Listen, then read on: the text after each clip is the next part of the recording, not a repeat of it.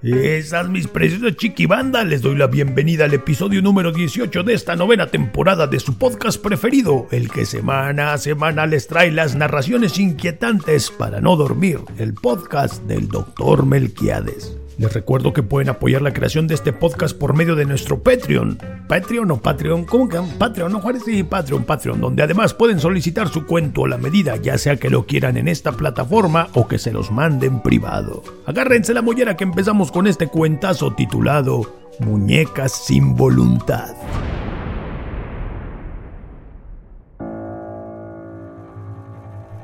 Nada Absolutamente nada se podría comparar con las atrocidades que vi y que hice. Por eso estoy aquí narrándolo, contándole la verdad que ningún periódico o noticiero se atreverá a revelar.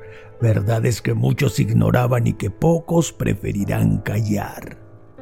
Todos se enfocarán en el incendio, sí, claro, el incendio, sí, yo lo provoqué. Estaba dispuesto a ver cómo ardía ese palacio de degeneres, ese lugar de horrores y perdición. ¿Seré condenado por ello? Lo acepto. Pero debo asegurar que no me arrepiento de haber iniciado el fuego sin que me importara las vidas de los que estaban allí adentro. De lo que sí me arrepiento y por lo que acepto la condena es por lo que estoy a punto de contarle.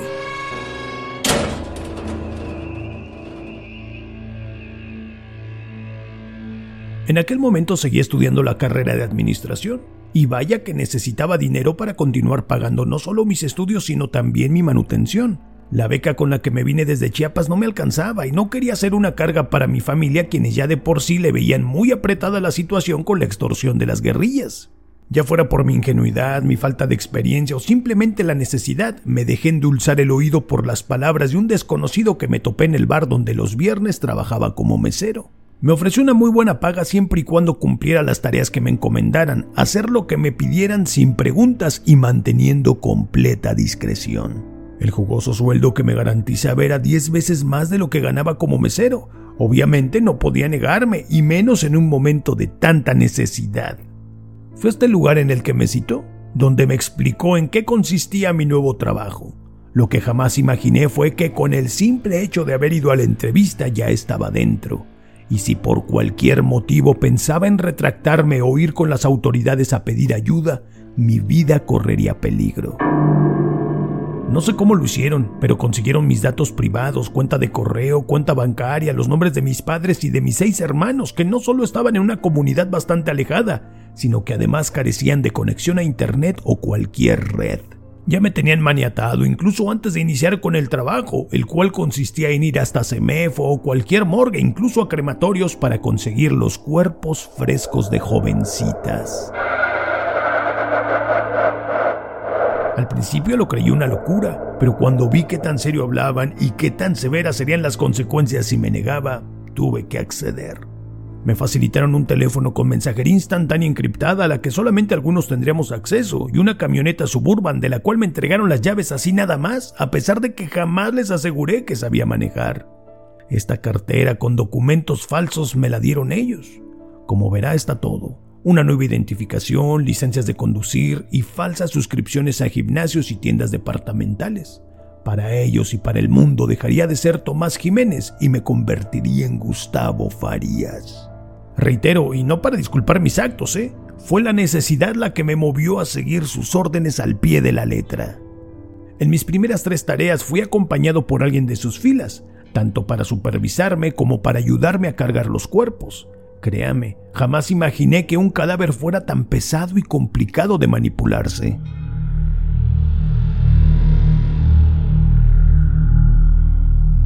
Él me dijo cómo hacerlo, cuál cuerpo tomar y cómo transportarlo. ¿Sabe? Lo complicado nunca fue allanar el CEMEF o las morgues, sino movilizar el cuerpo.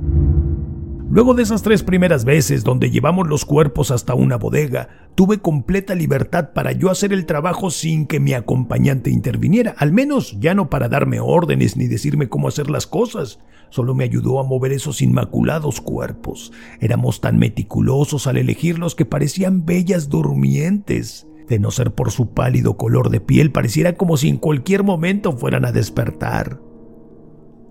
Y entonces, habiendo sumado una cantidad de dinero con la que jamás habría podido imaginar y a tan solo tres semestres de terminar la universidad, logré algo que al parecer pocos podían. Obtuve la confianza de aquellos que me contrataron, de modo que me convirtieron ahora en el instructor. Sabía que era una prueba, por eso decidí hacerlo lo mejor que pude, y al igual que antes, seguí las órdenes al pie de la letra. Intenté comportarme tan solemne como quien me enseñó a hacerlo, lo cierto es que no todos tienen la madera para este trabajo, ni tenían la misma necesidad que yo, o tal vez no estaban comprometidos con la tarea o simplemente les dio miedo. De los tres nuevos reclutas a los que acompañé, ninguno pasó la prueba. Jamás los volví a ver, pero imagino lo que les habrá sucedido. El tiempo transcurrió y como era de esperarse, cada vez fui más diestro en mi trabajo, que consistía en trasladar cadáveres. Sin embargo, llegó el momento donde las exigencias subieron. Ahora mis empleadores necesitaban los cuerpos más frescos, así que me di a la tarea de buscar accidentes recientes donde una jovencita bella estuviera involucrada. Pero, ¿se imagina qué tan difícil es?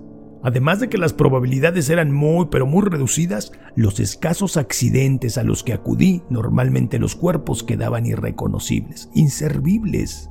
Con el tiempo encima y una amenaza de vida sobre mi cabeza, me vi obligado a tener que ser yo quien provocara los accidentes. Pero todo de forma tan meticulosa que los cuerpos de las jovencitas no se dañaran, o al menos no tanto. Lamentable una muñeca o tobillos rotos no son letales, no tanto como una dosis regulada de clonazepam en la bebida para poder manipular el cuerpo a mi voluntad y una vez dentro de mi auto, una siguiente dosis de cloruro potásico para que su corazón se detuviera. Sus cuerpos seguían tibios para cuando los iba a depositar en la bodega, una completamente diferente a la que conocí. Por temas de estrategia cambiaban constantemente de ubicación. Obviamente no podían darse el lujo de permanecer mucho tiempo en el mismo lugar. Lo sé, sé que le parezco un monstruo, que mis acciones fueron terribles y soy consciente de todo el daño que causé a muchas familias, pero si acepté darle esta declaración a usted y a nadie más, es porque sé que está limpio, que usted no está involucrado en esa red y hará lo necesario para que los responsables paguen. Yo, yo ya estoy muerto a pesar de lo mucho que me esforcé para negarlo, firmé mi sentencia desde el día en que asistí a esa primera entrevista. Solo, solo le pido que tenga paciencia, porque si lo que le acabo de contar que coincide con el número de jovencitas reportadas desaparecidas le parece horrible, lo que sigue superará cualquier expectativa que tuviera con respecto a las intenciones de aquellos que me pagaban. Terminé la carrera y me gradué, tal vez no con honores como me habría gustado ni como mis padres esperaban según mis notas y recomendaciones previas, pero para mí fue un gran logro, considerando las exigencias de mi trabajo que me tenía todo el tiempo ocupado y presionado, pensando en nuevas formas de hacerme de cadáveres. Y entonces llegó el momento en el que subí más en el peldaño era tan obediente, tan sumiso y leal, que me hicieron ir hasta una casona en el centro de la ciudad, el lugar donde se concentraba la operación.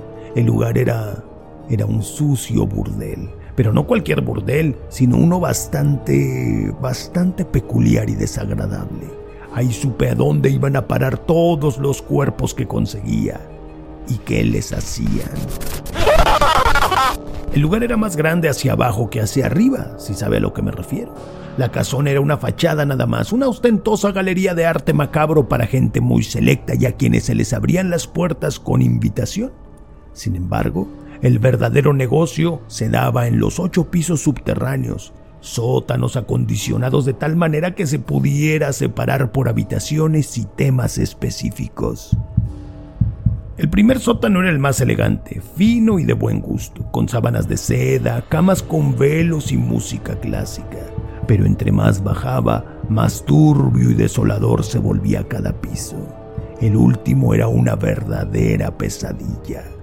Jaulas iluminadas con luces rojas y negras, cadenas colgando desde el techo con arpones, navajas en el suelo y las paredes, en todo el lugar flotaba una hórrida peste de sangre y excremento.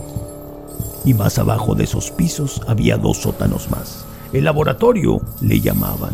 que era donde hacían que los cadáveres de esas jovencitas funcionaran como muñecas sin voluntad.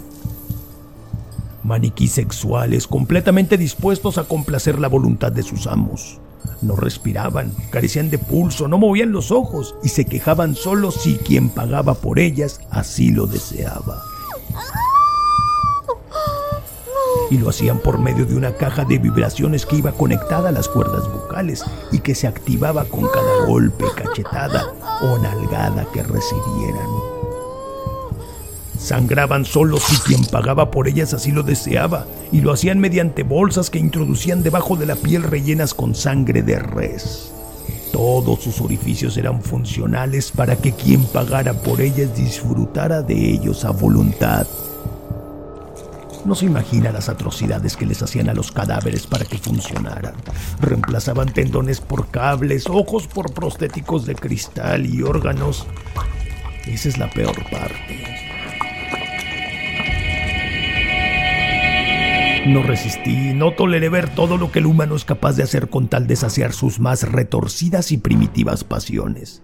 Créame, si es católico, ahí aprendí que diez mandamientos no son suficientes y que los pecados capitales deberían de ser al menos doce. Sin importarme quién estuviera dentro, quemé el sótano, que no fue cosa difícil. Con todos los líquidos y soluciones que allí guardaban, el fuego se extendió rápidamente. La explosión de los tanques de oxígeno y de propano hizo el resto.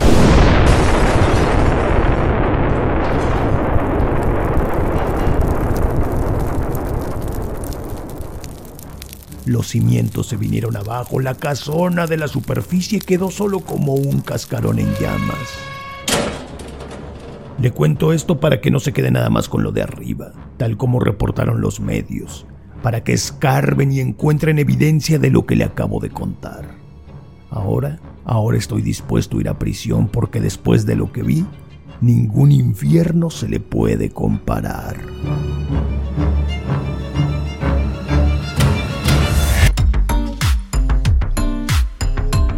Ay, chique bandas, qué buen cuentazo de esos bien sórdidos como los que tanto me piden. Estamos a dos episodios de terminar esta novena temporada, culminando con 20 cuentos en total. Cuéntenos en redes sociales, tanto en Facebook, Instagram, YouTube y TikTok, cuál ha sido su cuento preferido, a cuál le gustaría o creen que tiene potencial para una décima temporada, si es que llegamos, ¿verdad? Igual que siempre les mando un beso bien cósmico mutante y nos escuchamos la próxima semana con una nueva narración inquietante para no dormir.